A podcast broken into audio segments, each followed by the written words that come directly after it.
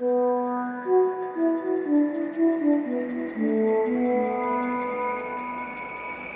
on, everybody. Here it comes.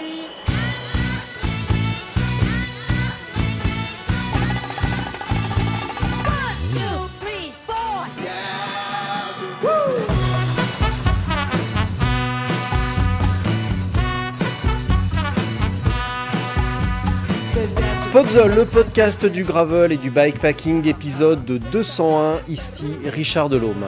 Sommeil et ultra-distance, voilà un sujet épineux qui tracasse pas mal de monde. Faut-il dormir À l'hôtel Dehors Si oui, combien de temps?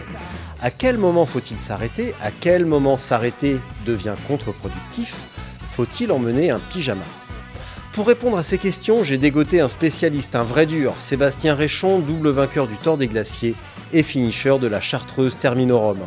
Sébastien est également de retour des championnats du monde Raid Aventure après 927 km et 5 jours. Bonjour Sébastien. Mais bonjour, bonjour à tous. Je suis hyper fier de moi, tu vois, parce que j'ai écrit l'intro tout à l'heure et j'ai pas bafouillé une seule fois alors que je n'avais pas répété.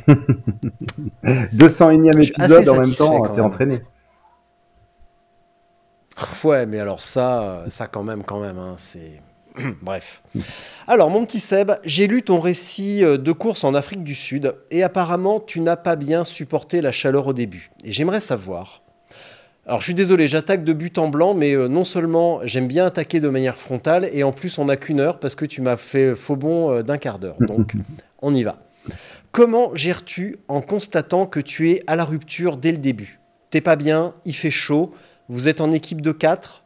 Alors qu'est-ce qui se passe? Comment on fait dans ces cas-là lorsque un mec de ton calibre, dès le début d'une course, constate que c'est pas son jour Qu'est-ce que, qu'est-ce que, toi, qu'est-ce que tu fais?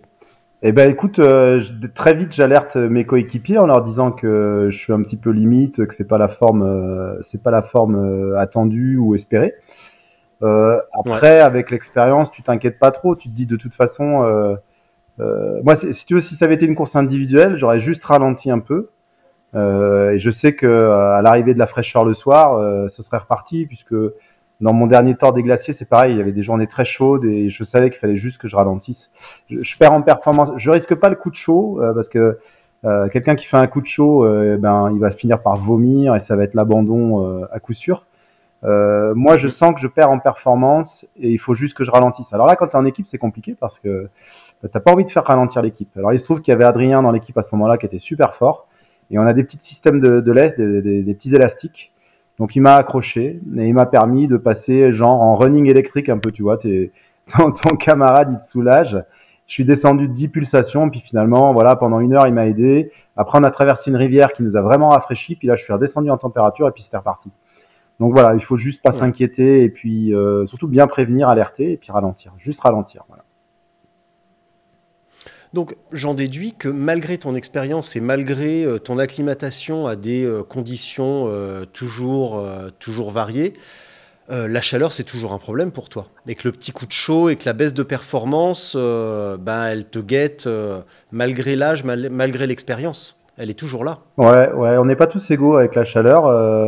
moi, j'ai ma, partenaire Sandrine Béranger, elle adore ça. Il y en a d'autres que j'ai des collègues. dès qu'il fait chaud, c'est à coup sûr l'abandon.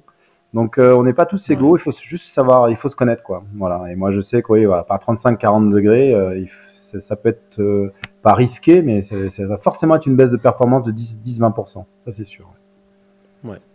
Même si tu maintiens, parce que je sais, je sais, j'ai plus le chiffre en tête, mais je crois qu'une baisse du volume hydrique dans le corps de 2% amène à une diminution de performance de 20%. Ouais, ouais, euh, c'est si mes clair. souvenirs sont bons. Et toi, même en amenant une hydratation correcte avec des... euh, euh, là, le nom m'échappe, euh, en mettant des trucs dans notre bidon, tu vois ce que je veux dire Euh, Même avec ça, toi, ça passe pas. Même là, 35, tu sais que tu vas, tu vas ralentir même en étant bien hydraté. Ouais, ouais, quoi qu'il en soit. Alors après, il faut effectivement boire énormément parce que sinon, la perte de performance est encore supérieure, comme tu le dis. hein. Mais même avec un niveau d'hydratation, je veux dire, en fait, tu perds tellement, tu te déshydrates par, par transpiration, etc. Et du coup, tu peux pas boire la quantité correspondante parce que sinon, tu vas vite avoir mal au bide. Tu, vas- tu peux pas, on peut pas assimiler euh, plus que 500 ml d'eau par heure ou à, peine plus. Donc, euh, Du coup, tu vois, c'est un petit peu un cercle, euh, c'est compliqué, quoi. Tu peux pas trop boire, sinon tu vas, tu vas te, tu vas, tu vas saturer en eau, tu vas te détruire le bide, et puis si tu bois pas assez, tu perds encore plus. Donc, faut boire régulièrement, malgré tout, puis attendre que ça passe. De toute façon, là, sur des efforts d'ultra longue distance, euh, tu sais que les températures vont baisser, que la nuit ça ira mieux. Enfin, moi, j'ai cette expérience-là, donc euh, voilà, il faut, faut bien gérer, pas se mettre dans le rouge trop longtemps. Quoi. Pas, pas trop s'inquiéter non plus, comme tu l'as dit. Pas s'inquiéter et rester, euh, être patient finalement. Ouais, il faut être patient. De toute façon, dans tous ces efforts-là d'ultra longue distance, que ce soit à vélo, à pied, en raid, il y a forcément des moments moins bien. Et, euh, et le, le, le côté psy, à ce moment-là, le mental est ultra important. Il faut dépasser ça, il faut faire le dos rond, il faut être patient. Parce que tu sais qu'il y aura des, jours, des heures meilleures, c'est sûr. Par contre, si tu psychotes, si tu t'inquiètes, là, le- c'est comme n'importe quelle douleur. hein. Quand tu as une douleur, plus tu y penses, plus elle est importante. Et quand tu t'en décentres, quand tu arrives à t'en décentrer, à penser à autre chose, elle finit par disparaître. C'est pareil. Hein, euh, sur euh, tous nos efforts de plusieurs jours, il faut juste avoir la bonne réaction mentale, euh, être patient, euh, positiver et, attendre. Et attendre à des heures meilleures. Ah, Mais là, quand même, dès le début, c'est pas un peu vexant quand même Non, non, non. Non, non, je, je suis très. euh, on est. euh, je veux dire, moi, euh, sur 15 ans de raid aventure, par équipe de 4, c'est tout le temps qu'on s'aide les uns les autres. Donc là, c'était bien. Pour... Mes coéquipiers étaient super contents de m'aider parce que ça avait été- jamais été le cas. Donc pour le coup, pour le fois, c'était toi quoi. pour le coup, c'était chouette pour eux aussi. Et puis ça cassait un peu un mythe, c'était parfait quoi. Non, je revenais des torts des glaciers, j'avais pas la même forme qu'au tort des glaciers, j'étais fatigué, euh, j'étais pas fatigué, mais j'étais pas voilà, c'était pas la grande forme de ma vie. Alors forcément, avec la chaleur, ça a accentué un peu le truc quoi. Voilà. Donc ils ont, ça a été une petite vengeance pour eux finalement. C'est ça parce qu'Adrien, Adrien la dernière fois que j'avais couru avec lui, je l'avais tracté pendant quatre jours non-stop à la laisse, donc euh, là c'était une petite. euh, il était content du coup de d'inverser les rôles. Bon. Euh, comme je te l'ai dit il y a 2-3 jours au téléphone, euh, je suis pas du tout à l'aise avec le concept de raid aventure. Est-ce que tu peux euh, réexpliquer en quoi ça consiste? Euh, Là, en l'occurrence, la course que tu viens de faire, qui était euh, donc c'était les championnats du monde, si j'ai bien compris, la composition et les distances. Donc il y avait du VTT, du trek, si j'ai bien vu tout ça, parce que j'étais en train de lire ton, euh, ton récit. Est-ce que tu peux me réexpliquer ça, s'il te plaît? Ouais, écoute, le raid aventure, euh, ce format-là, ce concept-là a démarré dans les années 90 avec le raid gauloise. Alors les plus anciens, euh, ça leur parlera parce que c'était Mm. télévisé, enfin c'était TF1, il y avait un gros partenariat avec TF1. C'est donc un- c'est euh, une épreuve par équipe télé, de j'adorais 4, ça. mixte obligatoirement. Donc il faut au moins une fille ou un garçon dans les équipes. Et euh, c'est des épreuves d'une durée de, je dirais, de, de 2 à 8, 9 jours. C'est donc c'est des formats d'ultra endurance hyper longs où on doit tout le temps être à 4. C'est pas des relais, c'est pas, on se partage pas les activités, on est tout le temps, tout le temps, tout le temps ensemble. Et on varie au niveau des activités outdoor. Euh, la, la base, les, trois épreuves majeures, les trois disciplines majeures qui composent le raid aventure, c'est le kayak, le trek et le VTT. Donc c'est ces trois épreuves-là. Mais on a aussi du canyon, euh, des activités de corde, de la spéléo. euh, tu peux avoir du roller, de l'équitation. Il y a quelques sports comme ça annexes qui viennent se, parfois se greffer, qui mettent un petit peu de diversité. Et, euh, et on est euh, tout en orientation. Donc euh, on a des cartes. On n'a pas le droit au GPS, rien. On est vraiment à l'ancienne sur des cartes IGN ou des cartes au 50 millième ou des cartes dans certains pays très obsolètes. Et donc c'est tout en orientation avec des points de passage obligés qu'on appelle des CPE, des checkpoints ou des balises. Et donc euh, entre deux checkpoints, des fois il se passe 5, 6, 7, 8 heures, c'est hyper long et du coup il y a des choix d'itinéraires différents que font les équipes. Donc c'est hyper intéressant à suivre parce qu'il y a énormément de rebondissements, de surprises. Au-delà de l'aspect physique, le côté orientation fait qu'il y a des différences qui se font. Et euh, voilà, donc c'est un sport, c'est pour moi c'est le sport collectif par excellence parce qu'on doit toujours avancer à quatre, quel qu'il soit. C'est pour ça que là, dans l'exemple qu'on donnait avant, quand il y en a qui va moins bien, il faut l'aider, il faut porter son sac ou faut l'accrocher avec une laisse, que ce soit à vélo, à pied ou en kayak d'ailleurs, c'est toujours le cas. Et voilà, c'est euh, c'est un sport non-stop jour et nuit où on gère notre sommeil, notre alimentation nous-mêmes. Alors à chaque changement d'activité, on retrouve des caisses qu'on a préparées avec notre matériel et notre nourriture. Donc on est en complète autonomie du début à la fin et on choisit de dormir quand on le veut en fonction de nos besoins, de la durée de l'épreuve, euh, etc. Donc on va en parler après, mais ça c'est une partie très intéressante. Du coup, on a développé euh, on a on a testé plein de plein de choses différentes au niveau du sommeil pour arriver à quelque chose maintenant qui est assez stable pour nous. Mais voilà, c'est le sport collectif par excellence où où on découvre des territoires, des pays en équipe. on est bien sûr hors des sentiers battus. La plupart du temps, on est hors chemin. sur, j'ai eu fait des, expéditions en Australie, au Brésil, euh, euh, dans d'autres pays du monde où euh, vraiment c'est la grande, grande aventure avec un grand A. Et, et là, tu te construis des souvenirs collectifs et des émotions collectives que tu gardes toute ta vie, tellement c'est voilà, c'est un sport. pour moi, c'est le plus beau sport du monde. Pourtant, j'en ai fait pas mal et j'ai touché à beaucoup de sports outdoor, mais celui-là, il est par équipe, il est long, il se passe plein de choses. C'est fabuleux. t'es pas. Bon, visiblement non, mais. Euh, puis tu l'as, résumé à l'instant, mais t'es pas encore écœuré, on va dire, après 15 ans à 51 ans? T'es pas un petit peu blasé euh, de faire tout le temps la même chose, de crapahuter dans la forêt, de dormir à moitié à poil euh, dans la forêt, d'avoir mal au cul à vélo, de te taper des hippos, des déshydrates. T'en as pas marre de tout ça? T'aurais pas envie de juste de faire l'UTMB, un truc peinard, quoi? Bah, tu sais quoi, l'UTMB, être à fond pendant 24 heures, non, ça me tente pas. Ça me tente pas parce que en fait ce que je fais maintenant aujourd'hui c'est des choses où je suis en allure euh, c'est au niveau cardiaque je suis en allure de confort tu vois. On n'est jamais très haut voici pour passer une côte à un moment donné à vélo tu restes sur ton vélo tu montes euh, en fréquence cardiaque. Mais si globalement tu vois même sur un tort des glaciers tu profites vraiment de, de ce que tu vois autour de toi un UTMB tu es à fond tout le temps tu regardes tes pieds à mon avis 20 euh, 20 heures sur 24 et tu profites pas tant que ça alors que moi sur des épreuves de plusieurs jours ben, je contemple, euh, je j'observe, je, je, suis aussi dans mon effort, je suis aussi en méditation, en plein de choses. Mais je veux dire, euh, oui, il y a des moments super durs, comme tu le dis, c'est pas confort. Hein. Il n'y a rien de confort. On a mal aux pieds, on a des douleurs au niveau des fesses, bien sûr, sur son vélo. on a envie de dormir, on a envie de se poser, de s'arrêter tranquille, quoi. Mais je retiens jamais ça parce que si tu veux, il se passe tel, les couchers de soleil sont tellement fabuleux, euh, les rencontres avec les animaux, la faune, euh, observer la flore, enfin tout quoi. Tout ça, ça me remplit moi personnellement et c'est vrai que quand je sors d'un tort des glaciers, j'ai envie de faire d'autres euh, aventures individuelles, tu vois, où il y a une sorte d'introspection qui est hyper intéressante.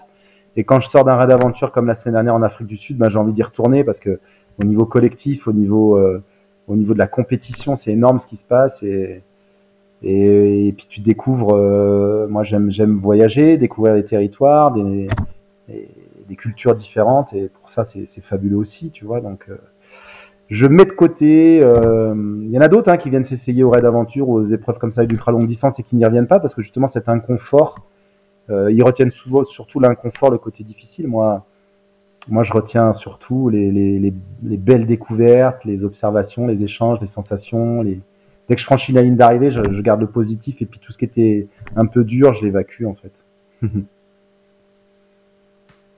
Bah, tout ce qui est euh, confort, zone de confort et euh, zone d'inconfort, on va en reparler un tout petit peu tout, à l'heure. Euh, dans ton récit de, du raid, tu expliques que quand vous êtes parti sur les 180 km à VTT, le parcours, d'après tes propres mots, est ultra roulant et monotone. C'est ça? Ah oui, Chiant, donc. Chiant, voilà. Euh, vous aviez quoi comme vélo alors? Alors nous, en, les gravels sont, pour l'instant pas autorisés en raid d'aventure. Il, y a un débat actuellement avec les arbitres, avec le règlement international. Tu l'as vu arriver ma question, parce que si c'est roulant et monotone, pourquoi s'embarrasser avec des vélos qui n'avancent pas? Ah ouais. Oui, oui, bah écoute, il y a un débat actuellement. Euh, euh, à l'étranger, c'est vrai que nous, alors en France, on a du vrai VTT. Attention, dans les raids d'aventure en France, c'est c'est du terrain ultra technique où le VTT est essentiel quoi. À l'étranger, c'est vrai que régulièrement euh, un gravel pourrait être bien plus efficace. Bon, pour l'instant, le règlement international ne l'autorise pas. On est sur du VTT uniquement. Euh, oui, c'est sûr que quand tu es sur une, section de 200 bornes dans la savane, les paysages sont identiques, des grandes lignes droites, tu envie d'un vélo qui est un peu plus efficace? Mais bon, tu te poses pas la question. De toute façon, tu es dans la compète. Y a, on, on, fonctionne vachement step by step, tu vois, en section après section, parce que si tu regardes l'objectif qui est, qui est, le bout de la ligne d'arrivée, euh, à un moment donné, tu sais, c'est trop loin et tu, tu désespères. Donc voilà, l'idée c'est de finir cette section, puis après tu sais que tu prendras tes baskets, que tu iras à pied, que tu reposeras un peu tes fessiers, tu changeras de groupe musculaire. C'est ça qui est intéressant en raid d'aventure, c'est qu'à un moment donné, quand tu as une, tu vois, quand, quand on vos ultras en, en, gravel ou moi à pied, c'est qu'à un moment donné, c'est toujours les mêmes muscles qui fonctionnent, c'est toujours les mêmes. Euh, pas évident. Alors que nous, en raid aventure, au bout de 20-24 heures, on va changer d'activité. Du coup, d'autres groupes musculaires, d'autres frottements, d'autres. Et ça, c'est intéressant. C'est, ça permet de bien en partir. Surtout quand tu as dormi euh, un, petit coup là, tu, ou bien mangé, tu repars euh, tout neuf quasiment. J'ai envie de dire. Ah, attends, je reviens sur ma petite liste de questions. Alors, Pareil, tu y as un tout petit peu répondu, mais j'aimerais bien que tu développes un peu cette notion euh, de caisse à chaque changement de, chaque changement d'activité. Ça signifie que vous posez votre vélo, ou en, tout cas sur le début de la course, vous avez terminé vos 80 km de trek. Vous arrivez à une section, enfin à une zone de transition. Vous avez à manger, à boire, et vous avez votre matériel qui vous attend. Est-ce que bah, vous faites un petit ravito sur place, vous emmenez des petits trucs à manger. comment ça se passe finalement? Ça fait un petit peu course à étapes finalement, course à étapes non, course à étape non, stop.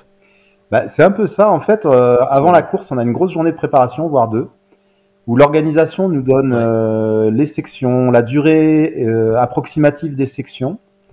Et on a droit à deux caisses de 25 kg. Donc l'équipe, on a deux caisses de 25 kg qu'on remplit comme on veut. Et à chaque transition, on récupère une caisse ou l'autre. Et si tu veux, euh, euh, on a préparé dans ces caisses notre alimentation pour la transition, donc genre on mange un petit lyophilisé vite fait ou autre, et on a préparé notre alimentation pour la section suivante.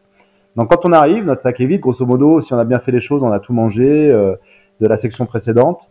Donc on charge notre sac d'alimentation qui est prévu d'avance de la section suivante, on mange un peu, on a aussi quelques, on peut se changer, tu vois, si on a besoin, on change vite de cuissard, de short, de t-shirt, et, on repart. Mais bon, pour 4, 25 kilos euh, sur une caisse que tu vas voir 4-5 fois euh, sur les 5 jours, c'est hyper ric-rac. Tu n'as pas grand-chose. Au final, on, là, quand on a rendu, au début, quand on a pesé nos caisses, elles étaient à 30 kilos. On, avait, on a dû retirer 5 kilos de, de nourriture parce qu'on en avait trop, en fait. Donc c'est pas évident, on est vachement limité quand même. Hein, donc il faut qu'on ait des, l'alimentation qui soit pas trop, euh, qui soit assez légère entre guillemets.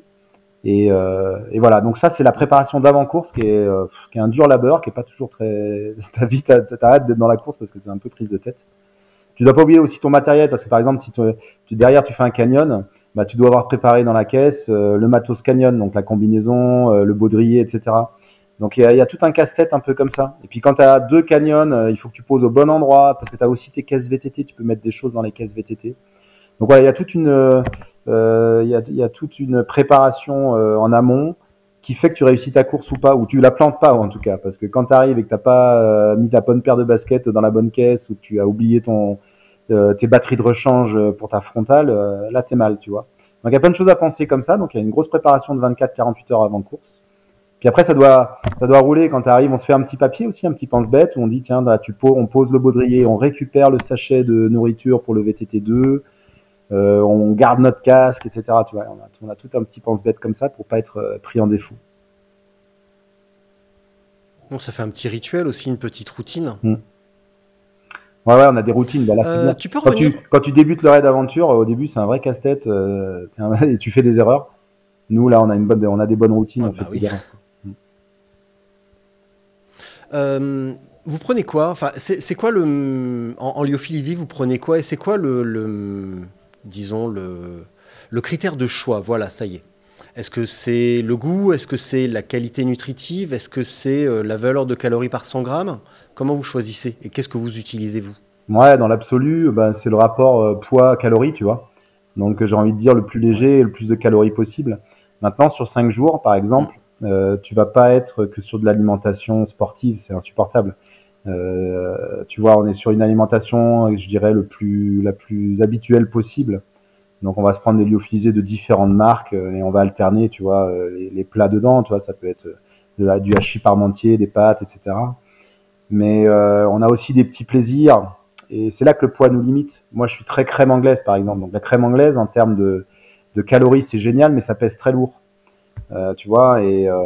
C'est pareil, on a souvent besoin de fruits, donc on prend des petits euh, des pompotes ou des, des fruits euh, en pot là, des petits fruits en pot, mais ça pèse aussi et c'est pas hyper calorique, donc euh, c'est un petit peu, tu vois, on essaye vraiment d'avoir le minimum de calories, mais un minimum de plaisir aussi, parce que par exemple quand il fait chaud, euh, t'as intérêt d'avoir des trucs sans mastication, sinon t'arrives à rien manger quoi. Donc euh, voilà, c'est pas simple hein, l'alimentation, c'est bien plus compliqué pour moi que le sommeil, je trouve, dans la gestion. Après, sur des efforts comme ça, euh, on a intérêt à pas arriver trop sec au départ. Tu vois, il nous faut une grosse réserve lipidique parce qu'on fait marcher la lipolyse quoi qu'il en soit. On va aller, on va aller puiser. Comme on est en, en zone de confort au niveau cardiaque, on branche assez vite. Euh, on n'a pas forcément besoin du sucre permanent. On va aller brancher la lipolyse et on va aller, on va aller prendre l'énergie dans les, dans les stocks. Et donc finalement, tu vois, si tu arrives à ton poids de forme, que tu as qu'un kilo de, graisse euh, en stock, euh, t'es mal barré quoi. Moi, grosso modo, je perds euh, entre 500 grammes et 1 kilo par, jour d'épreuve quoi. Deux trucs. Ça signifie que vous ne passez absolument pas dans des zones civilisées? Vous pourriez vous dire, tiens, on vient de passer devant une épicerie ou devant un commerce ambulant. euh, tiens, les gars, on va prendre une mangue ou un fruit quelconque, un fruit local. Pas du tout. Si, c'est autorisé. Euh, on a Quand souvent même. la carte bleue et un peu de liquide sur nous. Par contre, si le, le traceur, euh, bien souvent le traceur, il aime, il aime nous emmener dans des coins sauvages et c'est très très rare en fait qu'on traverse des, des villages ou des villes avec des commerces. Là, en Afrique du Sud, la semaine dernière, à un moment donné, on a traversé une petite ville, on était à la bonne heure, on s'est arrêté à une station-service. Et là, je t'avoue qu'on s'est fait burger, frites, euh, la totale. On s'en est mis plein la panse, mais on en avait besoin. C'était, un- ça faisait déjà trois ou quatre jours de raid, on en avait besoin. Donc effectivement, ça nous arrive. Euh, suivant le traceur, c'est plus ou moins rare. Là. Je sais qu'en France, le- l'organisateur de Raid in France, qui est le raid le plus, euh, le plus connu, euh, lui, euh, s'il peut nous éviter tout village, il le fait. Donc là, on sort pas souvent des, des euros pour s'acheter quoi que ce soit. Mais effectivement, tu passes devant une petite échoppe, c'est tout à fait autorisé euh, de s'arrêter, d'acheter un coca et un paquet de chips, il n'y a aucun problème. Euh, du coup, pour l'eau, pareil. Parce que malgré tout, bon, tu dis, euh, là, on va y venir dans un instant. euh, brancher la lipolyse, super, bonne idée, mais il n'y a pas l'équivalent pour l'eau. Donc à un moment donné, vous pouvez pas non plus transporter toute l'eau dont vous allez avoir besoin. Et j'ai lu que sur le début, vous avez eu un petit coup de bol, mais est-ce que c'est toujours le cas? Comment vous faites, justement, le cas échéant, pour le ravito en eau? Ah, écoute, on a tous, on a au moins une à deux gourdes filtrantes, plus des, des, euh, des petites Hmm. pastilles pour purifier l'eau, parce que parce qu'effectivement sur des certaines sections et sur certains pays, euh, tu peux pas partir avec 10 litres d'eau. Euh, si tu peux, mais bon, euh, porter 10 kilos d'eau, euh, là en termes de performance, c'est pas bon. Donc euh, on prend on, on prend l'eau, on la filtre. Euh, il se trouve que là, au début, on était dans un, effectivement, on a eu un trek euh, dans les dunes euh, et en bord de mer où là, il y avait absolument aucun cours d'eau. Donc heureusement, on a trouvé une petite citerne euh, à mi-chemin. Sinon, on était mal euh, parce qu'on n'avait pas emmené 10 litres d'eau et là-dessus, on n'avait pas trop d'informations de l'organisation. Donc, euh, soit tu es prudent et tu prends euh, effectivement énormément d'eau, soit en fonction du pays traversé. Il y a des pays, parfois, on n'a aucun doute là-dessus, il n'y a aucun, aucun problème. hein. Quand tu es dans les Alpes, je veux dire, tu trouves de l'eau partout. Et si tu as un petit peu de doute qu'il y a des animaux pas loin, bah, tu, la, tu la purifies et puis tu es tranquille. Donc là, nous, ça s'est bien passé. On a trouvé de l'eau. euh, Parfois, c'était urgent, mais on en a quand même toujours trouvé et on est. Voilà, ça s'est bien passé. Et sur la lipolyse, euh, il a fallu à toi et tes équipiers combien de temps pour être vraiment à l'aise avec, euh, avec ce passage en lipolyse, avec ce, ce concept de flexibilité énergétique? Il vous a fallu combien de temps pour, euh, pour maîtriser ça? Ou est-ce que c'est plutôt cool? Ou est-ce que ah, ou est-ce qu'au contraire c'est c'est un long chemin peu tranquille C'est très individuel, ça, tu vois. euh, là, sur, euh, sur mon équipe, là, on était quatre. Euh, on est deux à fonctionner comme ça, à très peu s'alimenter et à brancher la lipolyse naturellement très vite. Et puis j'avais Quentin et Adrien, eux, ils mangent tout le temps. Donc ils portent énormément de bouffe parce que eux, ils ont du mal à la, à la brancher. Et puis même psychologiquement, ils sont pas à l'aise avec ça. Euh, avec Sandrine, nous, euh, on s'entraîne. euh, moi, ça fait 10 ans que je m'entraîne. Quand je m'entraîne, même une journée entière, je prends jamais rien en fait. Donc si tu vas à l'entraînement, je me, je me suis, euh, mon corps, mon corps est complètement entraîné et euh, en fait, il branche euh, immédiatement. il sait où aller chercher l'énergie et euh, je suis très à l'aise avec ça psychologiquement. Ça me plaît en plus de pas transporter plein de nourriture. Je sais que je me ferai un bon repas le soir pour compenser. Donc euh, c'est une question d'expérience et d'habitude, mais j'ai envie de te dire que voilà, tout le monde n'est pas, comme tu l'as bien posé, euh, tout le monde n'est pas à l'aise avec ça. Euh, et pourtant, je suis sûr que c'est une question. Enfin, je suis sûr que tout le monde, tout le monde peut fonctionner comme ça, à condition d'avoir des, des réserves quand même, hein, parce que j'ai certains collègues qui sont hyper secs, je vois bien qu'ils ont, euh, ils ont zéro réserve, donc du coup là, eux, ils ont besoin d'un apport régulier. Mais voilà, c'est très individualisé, euh, c'est une question d'entraînement aussi, d'habitude. Euh, au début, dans les années 2000, ben, je mangeais comme tout le monde, je prenais des gels, des bars, etc. Et puis petit à petit, euh, je m'en suis passé. Après, sur cinq jours, tu es obligé de manger quand même de temps en temps, bien sûr. Euh, mais euh, la dépense énergétique est bien supérieure à l'apport calorique, euh, moi, sur mes courses. Ça, c'est- clair. Sur le, là, j'ai fini le Tour des Glaciers, euh, je sais pas combien je pesais, mais bon, moi, je suis à 72, euh, mon poids habituel, j'ai dû finir à 68 le Tour des Glaciers, tu vois. Mais euh, bon, c'est pas, Ah pas un problème, j'ai la réserve, quoi. Voilà. Il va falloir que j'aille la faire cette course, moi. J'ai de la réserve. Je pense que je peux tenir trois mois à l'aise. Mais tu sais que c'est un peu à la mode, les, y en a qui Je pense que le- je peux le faire quatre fois de suite, le Tour des glaciers, je crois. Il y en a qui partent randonner euh, à jeun, là, qui man- ils mangent rien euh, pendant plusieurs, plusieurs semaines. Là, il y a des tendances, là. Bon, il y a un peu de tout, quoi. Toi, quand tu justement, tu, hum, quand tu pars sur tes longues journées euh, d'entraînement, euh, je suppose que tu prends un petit déj et qu'après tu laisses passer. Tu fais comment en fait? Une journée euh, type euh, qui ressemblerait à une, euh, à une, une belle, une belle journée de lipolyse Ça ressemble à quoi? Ouais, c'est ça. Bah, par exemple, moi, je suis, moi, je suis enseignant. Le mardi, j'ai pas de cours euh, la plupart du temps. Donc, le mardi, c'est ma séance longue. Ouais. Et euh, du coup, je me fais un bon petit déj et puis je pars avec mon, je pars sur le Ventoux, par exemple, tu vois. Et toute la journée, je crapahute sur le Ventoux. Et euh, écoute, euh, je sais pas, de, je suis en allure de confort. Pareil, attention, hein, si je fais de l'intensité et tout, c'est pas la même chose. Mais si je pars faire une Oui, journée ça- rando course, une journée rando course allure confort sur le Ventoux, ben, je vais revenir à 17h et puis je me fais un bon goûter ou euh, et un bon repas juste derrière encore le soir, tu vois. Mais euh, le fait de ne pas manger, c'est quelque chose qui me perturbe absolument pas et je sais que de, de toute façon c'est pas un problème. Et, et voilà, donc c'est ça une journée un petit peu comme ça. Après quand je fais des entraînements d'intensité, euh, là là je vais je vais je vais me prendre des petits trucs parce que forcément là tu as besoin d'un apport énergétique. Là, tu peux pas faire d'intensité si t'as pas un peu de avec le vide disponible immédiate quoi. Oui, j'avais oublié ouais, que tu es, au au niveau du Ventoux. Ben, je t'offrais signe.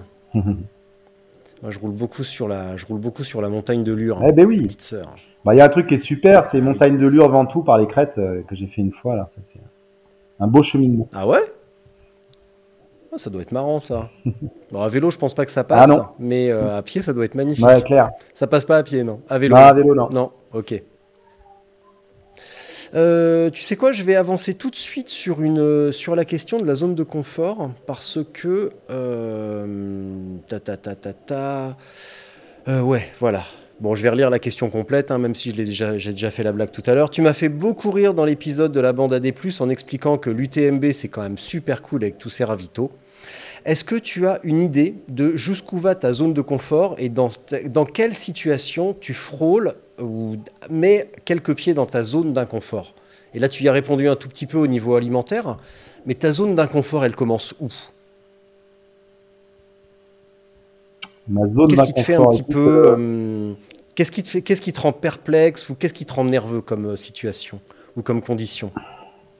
Zone d'inconfort, tu vois, par exemple, on en parlait, c'est par exemple une journée très chaude où euh, sur le Tour des Glaciers, je suis avec l'Italien, la Peter Kinzel, euh, au début et on fait route ensemble, mais il se trouve qu'en pleine chaleur, le, premier jour, euh, je le sens, il est plus à l'aise que moi.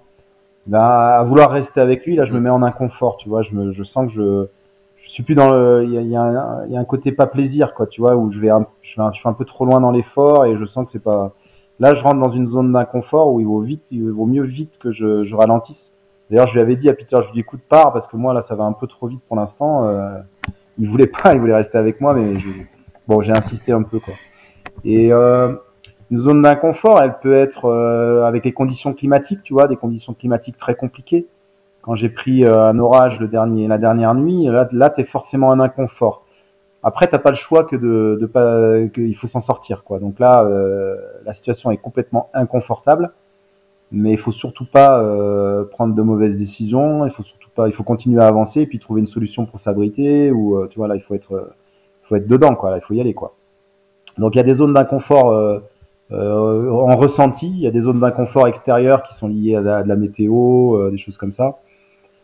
Ah, j'ai, en fait, j'aime pas, je, j'y suis rarement en zone d'inconfort. Euh, si si tu as des zones d'inconfort aussi avec des douleurs importantes au niveau des pieds ou des choses comme ça, bon là c'est pareil, t'as pas trop le choix que de que, que de faire le dos rond et de, de faire avec. Mais euh, mm. bon, sinon en termes de de confort, euh, d'effort cardiaque, tu vois, d'intensité d'effort. Là, c'est vrai que je connais bien l'intensité, en tout cas le.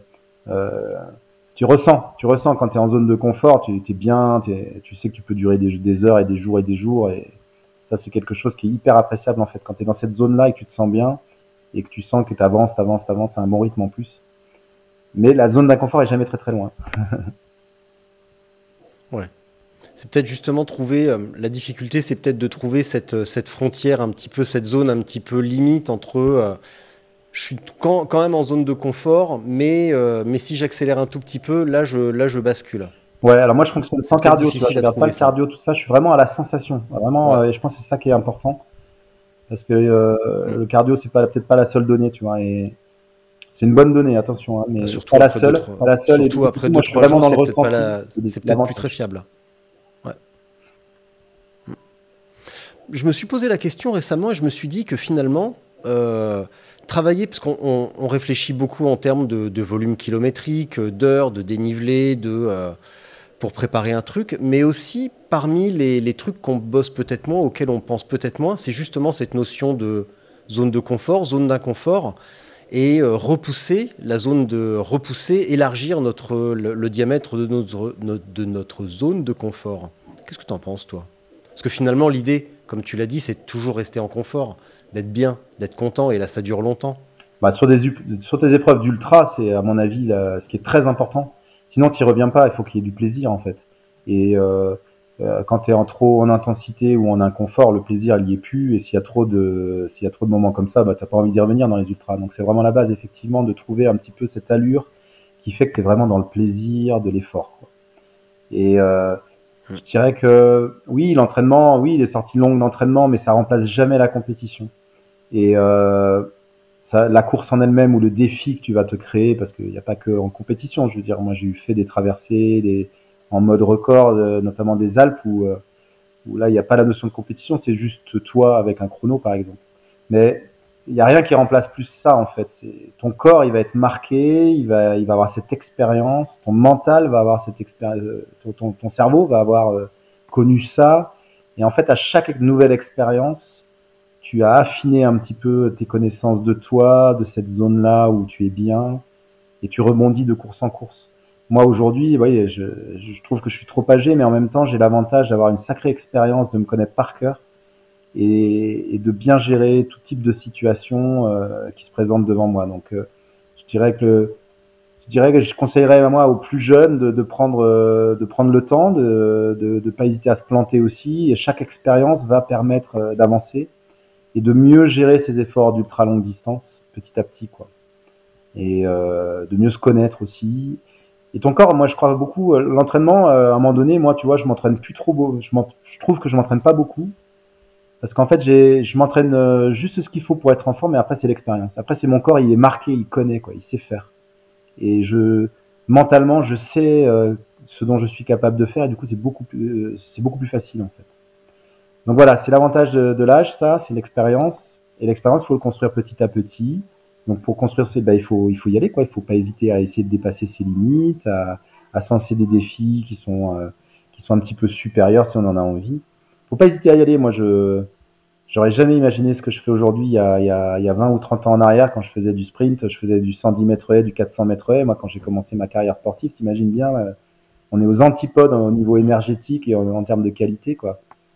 Et ben petit à petit, j'ai eu envie et je me suis pas mis de frein, de limite. Je suis allé vers euh, des défis qui me faisaient envie. Et puis finalement, mon corps s'est adapté euh, et mon mental aussi a fait que j'ai pu, ça m'a permis de faire ça, tu vois. Mais c'est hyper intéressant, hein, euh, l'évolution euh, de, de, son potentiel au fur et à mesure des années quand on se fixe pas de limite, c'est vraiment chouette ça. À l'instant, tu viens de dire que tu te trouves trop âgé, mais euh, je me permets de te... Bon, tu le sais, tu as 51 ans, ça va quand même. Qu'est-ce qui, te, qu'est-ce qui te chiffonne actuellement avec le fait d'avoir 51 ans? Tu perds tes cheveux? Ouais, ça c'est sûr. tu perds la vue, tu vois, tu perds les cheveux, mais ça je m'en fous un peu. Quoique perdre la vue, Ouais, ça- la presbytie ça- en, en orientation, c'est pas top. hein. Je t'avoue que c'est un peu galère la nuit notamment. Euh, non, mais je me là, je, là, franchement, là, je vis des super belles années, mais en même temps, je, je sais bien qu'elles sont un peu comptées ces belles années parce que je me vois pas avoir ce niveau de performance encore là dans 10 ans, ou alors je suis, euh, je suis vraiment euh, pas normal, quoi, tu vois. Donc, euh, c'est juste que tu vois, j'aim- j'aimerais en avoir 10 de moins pour euh, me dire que j'ai un peu plus de temps devant moi pour faire des encore des beaux projets, des beaux défis à ce niveau-là.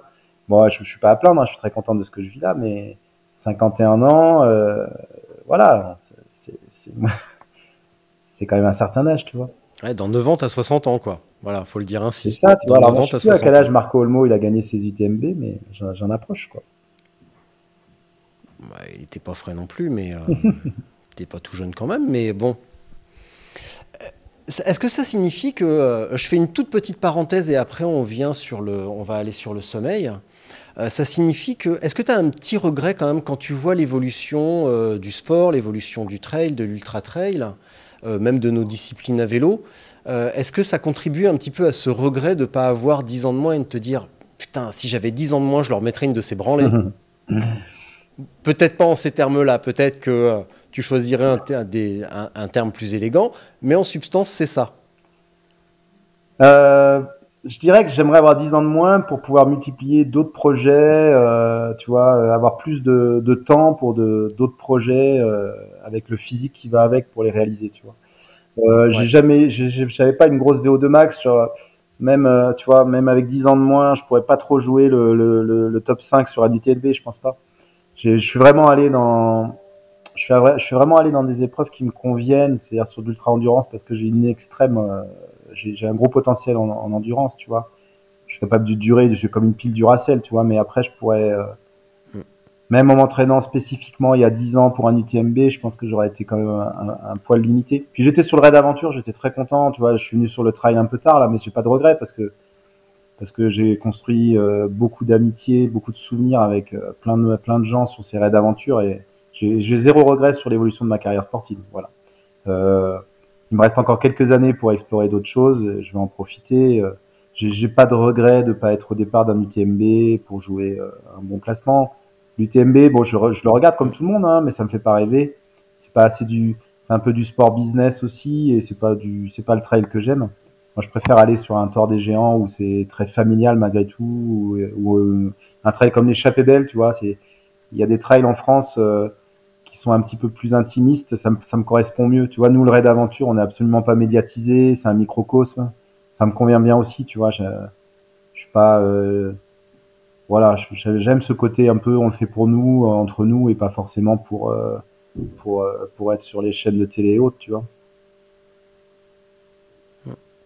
Mais souvent, enfin là dernièrement, on compare beaucoup le, développement du, euh, du gravel, du bikepacking et surtout donc de l'ultra avec celui de l'ultra trail, euh, en disant que les trajectoires sont assez similaires. Euh, je suis pas tout à fait d'accord avec ça parce que finalement l'ultra trail comme l'UTMB ou les, grosses courses aux États-Unis ont un format hyper euh, télégénique finalement qui sont. euh, il est assez quand même facile de mobiliser des équipes TV et de mettre euh, par exemple Miguel Martinez sur un VTT de le, de le faire pédaler derrière les coureurs de tête.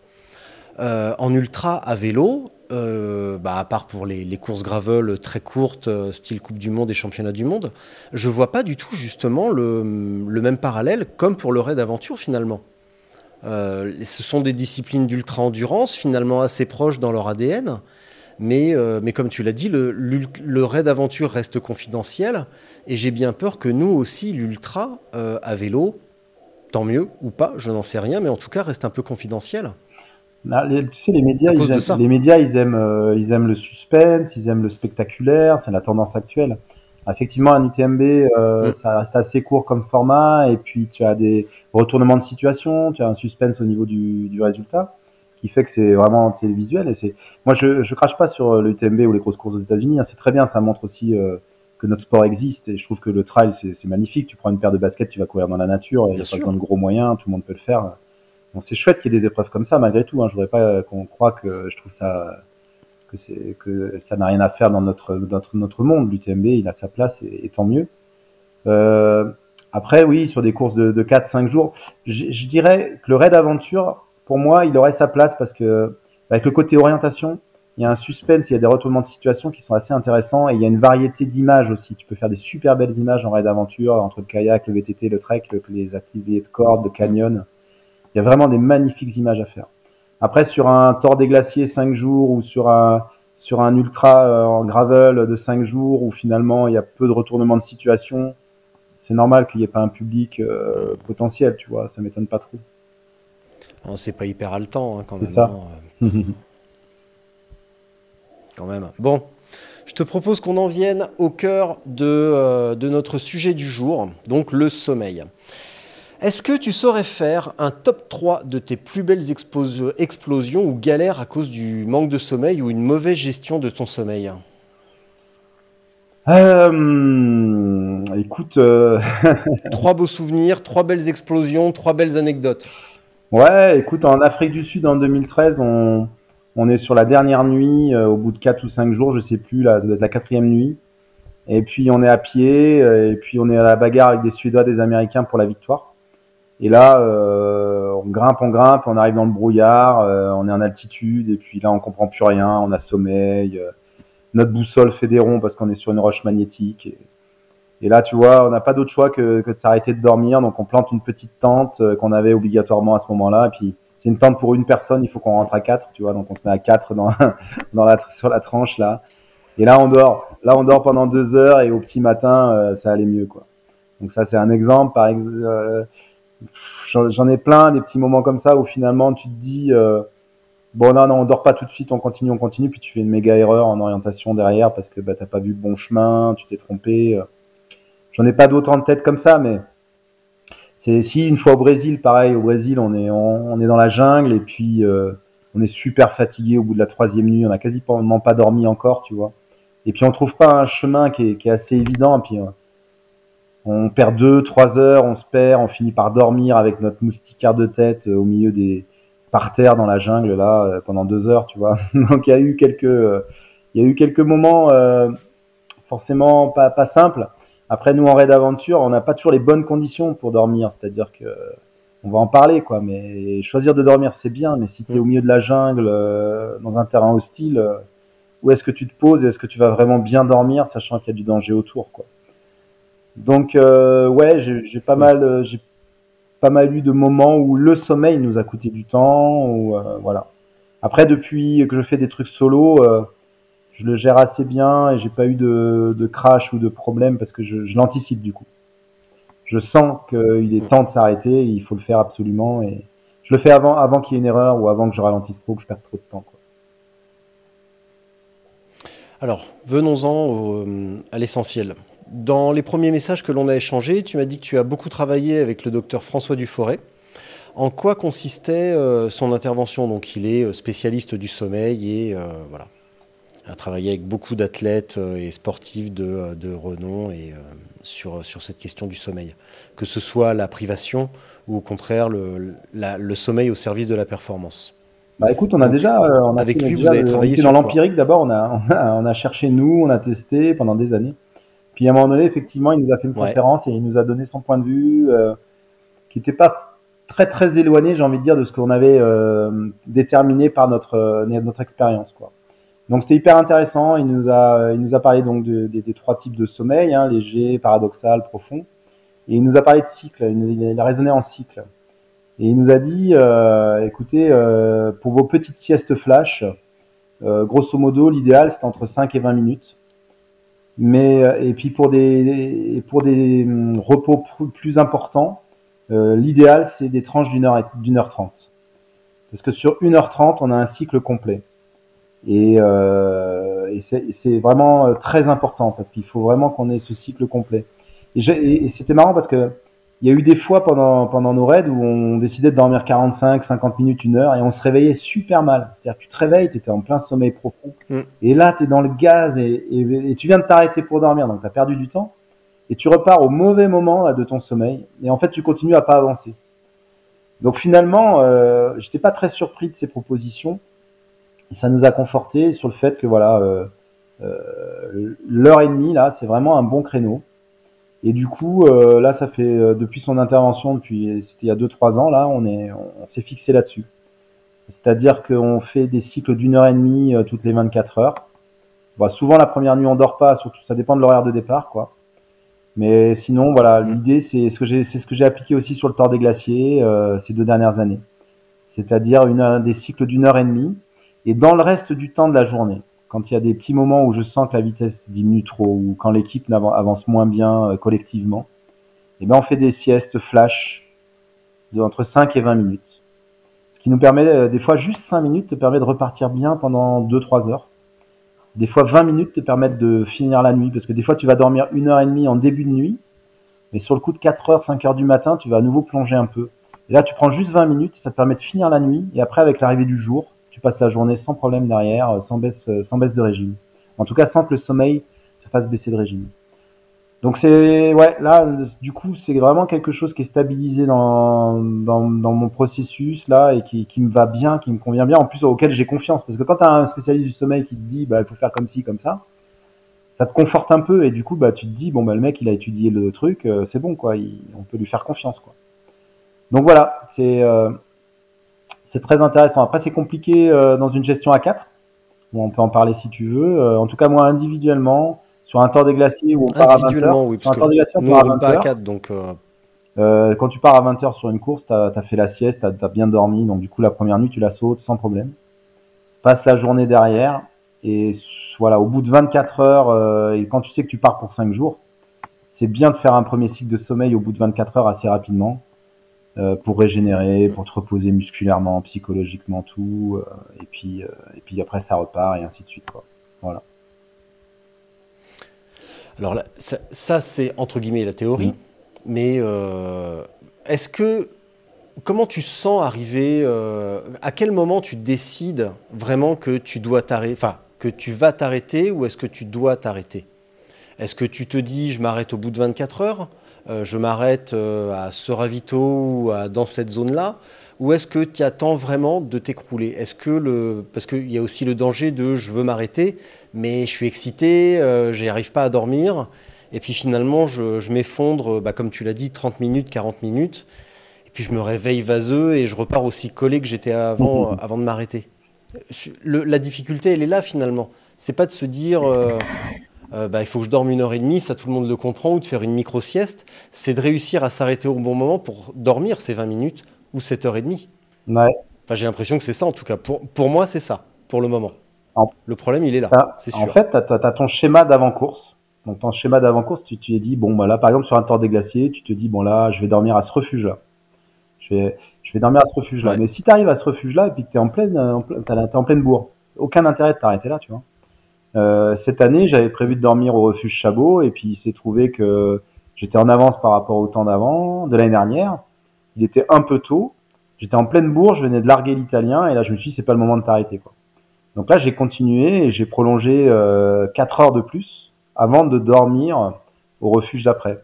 Et euh, je te dis ça, c'est qu'il faut, il y a ton plan de départ, mais il faut absolument s'adapter aux conditions du moment. Si tu t'arrêtes et que t'as pas sommeil, ben lui, le chrono, il continue à tourner et c'est complètement un produit, c'est complètement ridicule. Si tu mets une demi-heure à t'endormir, ça sert à rien. Et puis d'un autre côté, il faut aussi que tu aies les bonnes conditions pour dormir. Euh, Pour, une- pour un cycle complet d'une heure et demie, c'est quand même bien d'avoir un petit matelas sympa ou un endroit au sec, au chaud, tu vois. Euh, donc euh, il y a ce facteur-là aussi qui est important. Des fois, ça vaut le coup de pousser un- une heure ou deux parce que tu sais que tu vas trouver des super conditions après et que ton sommeil il va vraiment être réparateur et productif. Euh, donc euh, il y a le schéma de départ et puis il y a l'adaptation en permanence parce que euh, il y a des fois aussi, pour les siestes flash c'est différent. Les siestes flash, ça tombe dessus. Des fois, tu as un voile d'un seul coup où euh, tu vois moins, tu vois moins bien, et puis tu sens que tu, avances un ou deux kilomètres heure moins vite d'un seul coup. Et là, faut pas trop, faut pas trop attendre parce qu'en fait, ben, au lieu de marcher à 5-6 km heure, tu vas marcher à 3-4, tu vas vite perdre énormément de temps. Donc là, pareil, en fonction des conditions, bah, tu es sous la pluie, il n'y a aucun abri, tu vas pas t'arrêter sous la pluie non plus, tu vas être frigorifié au bout de deux minutes, ça va pas le faire. Mais euh, tu es en pleine journée, euh, en plein soleil, tu trouves un arbre à l'ombre, moi, je m'allonge euh, immédiatement, tu vois. Dès que je sens que c'est, ça me tombe dessus avant de perdre du temps, parce que c'est 20 minutes finalement, tu vas t'arrêter 20 minutes. Mais dans les deux heures qui suivent, tu vas les rattraper, ces 20 minutes. Tu les aurais, aurais perdu davantage si tu avais continué sans dormir. Et c'est là qu'il faut être super serein avec ça. C'est-à-dire que s'arrêter, certes, tu n'avances plus. Moi, dans toutes mes épreuves, je m'arrête que pour manger ou dormir. Et, encore, des fois, je mange en, avançant pour euh, optimiser au maximum. Mais l'arrêt complet, il doit vraiment être soit pour une alimentation importante, style euh, le refuge, tu as fait un bon plat ou autre, quoi. Soit pour dormir et tu dois dormir immédiatement. Donc euh, l'appel, tu sais, on a tous dans nos journées l'appel de la sieste. Des fois, là, tu as, fini de manger le midi, puis d'un seul coup, ça te tombe dessus, tu t'allonges. Si tu t'allonges à ce moment-là, tu pars immédiatement, c'est génial. En course, c'est pareil. Il y a des moments où je sens que euh, là, ça me tombe dessus. Si les conditions sont propices à côté, je m'arrête immédiatement. Et sans, me dire, là, tu vas perdre 20 minutes, les boules, ben non, parce que tu sais très bien qu'à ce moment-là, tu vas les perdre. Euh, en continuant à avancer, en refusant de t'arrêter pour dormir, tu vas perdre beaucoup plus au final. Oui, ça c'est clair qu'on peut perdre énormément euh, bah, en temps et puis aussi des fois, bah, malheureusement bien pire, tu peux... perdre, bah, nous en tout cas on peut euh, faire une fausse manip, casser un truc et puis là, ben, là c'est pas 20 minutes que tu perds, hein. t'éclates un dérailleur, et ben voilà. tu peux rentrer. Je crois que c'est encore plus prégnant à vélo. Je crois que c'est encore plus prégnant à vélo parce que moi je le vis du coup en réelle aventure. Est-ce que vous vivez vous dans les ultras en gravel C'est-à-dire que euh, tu euh, dormir en marchant, c'est presque possible, j'ai envie de te dire. Tu vois, avancer, avancer un peu lentement, tout en dormant. Euh, ça nous arrive en équipe quand il y en a un qui, y en a qu'un qui a sommeil et pas les autres. Bon, ben il s'adapte. Mais à vélo, tu perds le contrôle de ton vélo. Là, sur le coup, là, la semaine dernière en Afrique du Sud, Quentin, à un moment donné, il s'endort sur son vélo. Il me fait une queue de poisson. Il manque de me renverser. Il va dans le fossé à côté. Tu vois, juste, il s'est endormi deux secondes et il est parti. Donc je dirais que c'est encore plus important euh, à vélo, quoi, de, saisir l'opportunité de dormir dès que dès que ça se présente, parce que là tu peux te mettre en danger tout court, quoi. Tu peux te mettre en danger, euh, finir dans le fossé, prendre euh, prendre une bagnole ou j'en sais rien, quoi. Malheureusement, c'est déjà arrivé. Euh, comment on dort en marchant? Ça m'intéresse ça. Un peu comme un automate en fait. Tu même les yeux ouverts, c'est un peu bizarre. Alors quand tu es tout seul, bon, je te dis, il vaut mieux s'arrêter pour pour, euh, pour dormir. Quand tu es en équipe, eh ben, tu as, ton, as ton pote qui t'accroche avec ta laisse et puis tu suis un peu comme un automate et puis, euh, et puis euh, tu as presque les yeux ouverts, mais tu as quand même ton corps qui se repose. C'est un peu bizarre. C'est quand tant que tu l'as pas vécu, c'est difficile à comprendre. Mais tu... C'est quand même là qu'on se rend compte que le, que le, corps humain est quand même fantastique parce que ça veut dire qu'on est quand même capable de faire deux trucs radicalement opposés mais de les faire quand même, quoi, d'avancer, d'avoir un minimum de degré de conscience, mais malgré tout de se reposer quand même. C'est quand là, c'est quand même assez fantastique. C'est-à-dire qu'en fait, tu vas garder la vision pour éviter de te casser la gueule, mais tout le reste est en pause, quoi. Et puis, euh, ouais, tu, tu, marches un peu comme un, automate, aidé quand même un peu par ton collègue. Mais euh, ouais, ouais, je l'ai, je l'ai vécu plusieurs fois, c'est assez étonnant ça. Et puis d'un seul coup, hop, tu te réveilles, c'est, tu fais ah tiens, qu'est-ce qui s'est passé là quoi. Et là, ça fait bien une demi-heure, je suis un peu dans un mode bizarre. Bah ouais, en fait, tu t'es un peu reposé en tout en étant en activité quoi. Mais je dirais que bon, ça c'est vraiment. Du coup, tu vois rien, euh, t'as, t'as aucun souvenir des 30 minutes passées, tu te souviens absolument pas de ce qui s'est passé, de ce que t'as vu. Comme un, t'as rien un trou noir un peu, ouais, un trou noir. Quand même. Il t'a fallu combien de temps pour être vraiment à l'aise euh, Et éventuellement, alors déjà, combien de temps il t'a fallu pour être vraiment à l'aise avec cette gestion du sommeil, avec ces, ces blocs d'une heure trente, avec ce, ou en tout cas à l'appréhender, le comprendre? Il t'a fallu combien de temps? Combien de d'essais, d'erreurs? En nombre d'épreuves, en années, en mois, en je sais pas comment tu le comptes toi. Moi, écoute, j'ai commencé les, les, épreuves comme ça en 2009. Euh, je dirais que ouais, il m'a bien fallu 4-5 euh, ans avant de, de que ça soit pas un souci entre guillemets, que que d'être serein avec ça, tu vois. Je le suis très très serein depuis euh, depuis le Covid. Depuis le Covid où je suis parti sur des trucs solo où j'ai vraiment euh, expérimenté moi cette gestion du sommeil personnellement. Mais voilà, euh, ouais, il m'a bien fallu 4-5 ans avant de de savoir ce qui était bien pour moi ou pour l'équipe, euh, de, comprendre un peu le truc. Euh. Bon, voilà. Là aujourd'hui, je dirais pas que, je dirais que voilà, faire des grosses erreurs à ce niveau-là, ça n'arrivera pas. Ou alors, euh, c'est la course qui t'emmènerait dans un, dans un faux pas, quoi, tu vois. Là, on était en bagarre avec les Suédois et les Estoniens pendant quatre jours. Et puis les Estoniens, ils ont explosé le- les dernières 24 heures. Ils ont perdu 10 heures en 24 heures. Et certainement parce que j'en ai pas discuté avec eux, mais je pense qu'ils ont mal géré le sommeil sur la deuxième partie de course. Et du coup, ils étaient à la bagarre avec les Suédois juste devant nous. Ils se sont tirés la bourre euh, dans le non-sommeil. Et à un moment donné, bah, ils ont explosé quoi. Et là, quand t'exploses, euh, c'est méchant quoi. tu perds énormément de temps. Et tu vois, et pourtant c'est du haut niveau. Hein, les mecs, ils sont sont pas novices.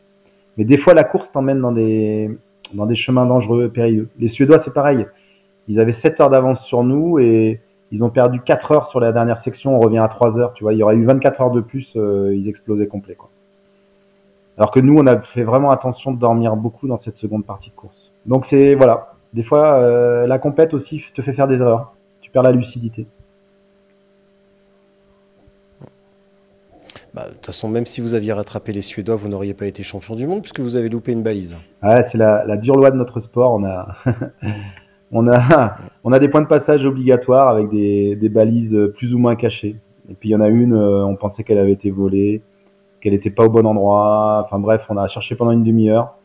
On avait juste euh, mal reporté exactement le point sur notre carte. Et du coup, on l'a cherché à 20-30 mètres à côté du sentier, puis elle était à 100 mètres.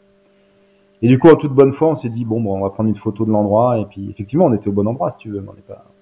Et du coup, le règlement est hyper dur parce que sur 5 jours de course, euh, voilà, cette petite erreur de 50 mètres nous a mis, euh, quoi qu'il en soit, euh, hors course. Alors, on a continué la course euh, pour nous, euh, euh, comme si tout était normal, même si on avait cette épée de Damoclès au-dessus de la tête. Mais on a, on a gardé le, le- l'énergie, l'envie de faire notre course et de, de nous prouver au moins à nous-mêmes de ce dont on était capable. Voilà, on a été jusqu'au bout avec cet état d'esprit-là, même s'il y a une grosse amertume de ne pas être euh, officiellement vice-champion du monde. Bon, je t'avais déjà posé la question, tu m'y avais répondu, mais euh, bon, vu que vu qu'on est, il y avait que toi et moi au téléphone, on va le, on va reposer la question pour les millions d'auditeurs et d'auditrices. Voilà. Pourquoi tu viens pas nous emmerder Non, non, mais en toute humilité, un million, hein, tu sais, ça se compte en millions, c'est une évidence. Hein. Parfait. J'ai jamais compté, mais euh, j'en- doute pas une seule Je seconde. vais augmenter mes followers sur Euh, Instagram. tu peux citer- Ouais, exactement. Et tu peux commencer à, citer tes sponsors hein, si tu veux. Je pense qu'ils vont adorer. Ils vont te, ils vont te renvoyer un bandeau gratos avec ça. Euh, quand est-ce que tu viens nous embêter sur les ultras à vélo? Parce que, bon, Je, je suis, Voilà. je, je regarde un peu vos épreuves là de temps en temps quand j'ai des copains qui participent. euh, C'est intéressant. Euh, moi surtout euh, depuis 25 ans, je voyage à vélo en famille, euh, en mode un peu bikepacking là, tu vois. euh, j'ai traversé, euh, j'ai fait beaucoup avec mes enfants. J'avais des remorques, des, des, des chariots, des... donc le voyage à vélo. euh, je, je suis très très fan et je suis équipé, tu vois. Euh, sur les épreuves d'ultra, comme vous faites vous, pour l'instant, ça ça m'intéresse, ça ça m'attire moins que les ultras à pied ou les raids d'aventure. Je vais peut-être attendre d'avoir une, une bonne blessure qui m'empêcherait de faire ça à pied ou autre, tu vois, ou j'en sais rien. Peut-être un peu plus tard. Je pense que je viendrai essayer, ouais. Je viendrai Ouais. essayer parce qu'il y a des belles traversées euh, qui, qui sont hyper excitantes. Euh, j'ai un copain, Christophe Aubonnet, là, qui, qui est un raider, qui, qui en fait, je lis toujours ses, ses comptes rendus euh, d'aventure euh, avec, avec attention et intérêt. Donc oui, oui, un jour, un jour. génial. Euh, écoute, je vais devoir te laisser parce qu'il est 17h15 et je dois aller chercher les deux fripouilles au centre aéré. Donc je vais te laisser pour la minute de solitude, je te la résume rapidement. Euh, je vais couper mon micro et, ma caméra pendant un instant. Toi, tu dis ce que tu veux, absolument. Tu restes euh, devant ta caméra, tu fais passer le message de ton choix. Et quand tu as terminé, je rallume ma caméra et mon micro, on se dit au revoir, je coupe l'enregistrement. Ah, c'est de la, et puis voilà. l'impro là, ok. C'est clair pour toi? C'est cool? Ouais, ouais, non, bah attends, t'as l'habitude, ça va. La gestion de, la gestion de l'imprévu, c'est ton truc, ça. Ouais, bah, ce que j'aurais envie de dire à tous les auditeurs, euh, surtout sur euh, les auditeurs de ce podcast, c'est que, eh ben, il faut, il faut y aller si on a envie de tester des formats qui nous sont inconnus, euh, qui nous font rêver. Ben, il faut y aller, il faut vivre ses rêves et pas rêver sa vie. euh, c'est pas de moi. Je crois que mon expérience fait que je me suis jamais fixé de limite en fait dans, dans les défis que je me lançais, en me disant toujours que je pourrais le faire et que si je n'y arrivais pas, ben, c'était pas grave, au moins j'aurais essayé quoi. Donc je pense que voilà cette philosophie là, je la, je la trouve, j'essaie de la de la communiquer à mes élèves, moi, parce que je suis prof de PS et j'ai des élèves qui, à qui je donne ces conseils-là, de, de jamais se fixer de limites, de croire en soi.